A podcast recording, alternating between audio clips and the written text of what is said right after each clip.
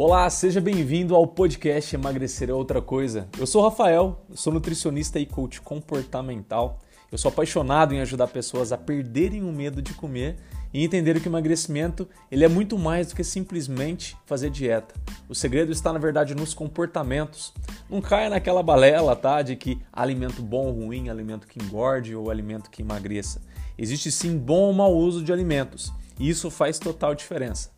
Você sempre irá encontrar aqui nesse podcast assuntos relacionados a você ganhar maior liberdade, maior independência e autonomia alimentar, criando uma maior leveza ao comer e sem neuras alimentares. Então seja muito bem-vindo, que o episódio já vai começar. Como deixar de procrastinar para você finalmente conseguir emagrecer? Eu não sei você, mas a maioria das pessoas que eu conheço, inclusive trabalho, sofrem com procrastinação. Eu sofro com procrastinação e com certeza ela afeta muito o emagrecimento. Mas antes eu quero quebrar um mito aqui no início desse vídeo. Eu quero que você entenda e aceite que você, eu, todo ser humano foi programado geneticamente para procrastinar. É importante a gente ter isso na nossa cabeça, porque nós somos, nós somos a espécie que mais prevaleceu na face do planeta Terra. Com isso, foi a espécie que mais procrastinou e agiu na hora, na hora certa. Isso era extremamente importante para nossa sobrevivência há milhões de anos atrás. Era muito importante a gente ficar quietinho, reproduzindo, comendo e fazer uma caça, plantar na hora certa. Então a gente sempre tinha aquela preguiça que nos preservava em ficar fazendo esforço à toa, ficar perdendo energia à toa, já que a gente não tinha uma certeza se teria alimento naquela estação, naquele período, na, naquele lugar novo que a gente estaria é, mudando, né, locomovendo para aquele local. Enfim, é importante você saber disso. Então, como essa nossa revolução industrial, esse aumento nosso atual agora é tão recente, é um flash em relação ao tempo né, de existência do planeta Terra aí, o nosso cérebro ainda ele tem muito, eu diria, diria não, eu já vi sobre pesquisa sobre isso, pessoas especialistas dizendo dizendo que 95% de tudo que você faz hoje é feito de uma forma mais inconsciente, no seu subconsciente. Apenas 5% é feito de forma consciente, aquilo que você literalmente controla. Sabe o que isso quer dizer? Que 95% está sob o controle e influência do seu cérebro primitivo. Algumas pesquisas chamam de cérebro reptiliano. Esse nosso neocórtex, né, que é essa porção mais externa do nosso cérebro que só o ser humano tem, é, ele é recente e nós estamos começando a aprender a usar ele cada vez mais. Então é importante você saber que o seu instinto é muito forte e você precisa ir contra ele quando você busca emagrecer. E aí entra um ponto extremamente importante. Lembra que essa autopreservação é, foi extremamente importante pra gente. O que acontece é que hoje ela atrapalha a nossa vida. Então os tempos são outros. Com isso, ela vai literalmente atrapalhar e muito o seu emagrecimento. Porque a autopreservação ela vai te manter sempre dentro da sua zona de conforto, seja ela qual for. Assistindo uma Netflix, tomando uma cerveja, comendo um churrasco, comendo um pote de brigadeiro, não importa. A sua zona de conforto é a que você tem hoje. E a autopreservação ela vai defender isso de unhas e dentes. Então você sempre terá que ir contra ela. Pense no seu dia, não sei o que, que você faz, se você estuda, se você trabalha, se você faz as duas coisas, se você não faz nenhuma delas, mas você tem as suas fontes de estresse seja ela tamanho trabalho, seja ela monotonia, de não fazer nada às vezes. Mas você tem o seu estresse. Esse estresse, ele é um forte desencadeante dessa autopreservação, de você buscar não fazer nada, ficar dentro daquela sua bolha de zona de conforto. E cada vez mais que você se estressa pelo que você faz, você busca se autopreservar. E é interessante, no mundo moderno hoje, quando a gente sobra um pouco, quando a gente tem um pouquinho mais de tempo, a gente sempre busca preencher aquele tempo com mais coisas. Sabe por quê? Pelo medo de falhar. A gente tem o um medo de falhar sempre.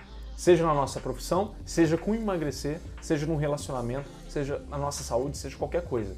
Então, se a gente tem aquele medo de falhar, de se esforçar à toa, fazer aquele enorme esforço para chegar lá e falhar, a gente prefere o quê? Inconsciente, óbvio. Ficar na nossa, quietinho, bonitinho ali que a gente está preservado. Esse é o tamanho poder da nossa autopreservação.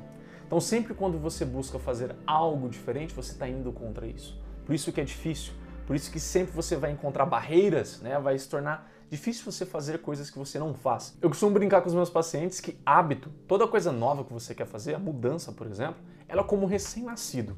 Você precisa dar extrema atenção, extremo cuidado para ela no início e com o tempo ela vai ficando mais forte, mais autossuficiente e precisando menos do seu tempo, do seu cuidado, de todo o seu zelo. Então é sempre muito importante a gente entender que comportamento, o simples é, burlar a sua academia, burlar, comer qualquer coisa, etc., qualquer comportamento, ele traz consequências, assim como ele tem raízes.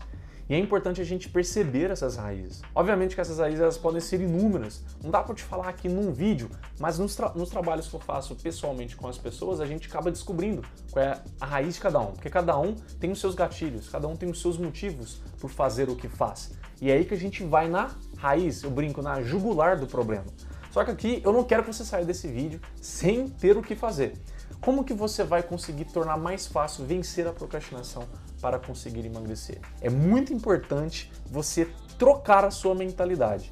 E isso não é joguinho, não é uma conversinha de balela, clichê. Não é. Porque a mentalidade que você tem hoje é justamente a mentalidade que está protegendo os seus hábitos ruins, está protegendo a sua zona de conforto.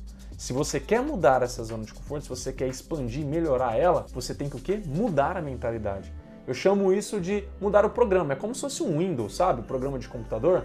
Você está rodando uma versão desatualizada. Você precisa atualizar ela para aquilo que você que você está buscando efetivamente, seja emagrecimento. A mentalidade que antes você vai fazer quando der, você vai fazer do jeito que dá. Às vezes você quer fazer de um jeito perfeito, essa mentalidade perfeccionista também, são mentalidades que te travam hoje no resultado que você tem. Então você precisa trazer uma mentalidade que o quê? Te coloque em movimento, torne mais simples esse deslanchar do seu esforço. Te convido a pensar no seguinte: qual seria a primeira coisa que você poderia fazer hoje para que você tivesse a certeza que você pisou no primeiro degrau da sua mudança? E é no primeiro degrau. O erro das pessoas é normalmente querer pular para o décimo degrau. E é importante a gente entender que quando a gente pula para o décimo degrau, é impossível pular lá? Não.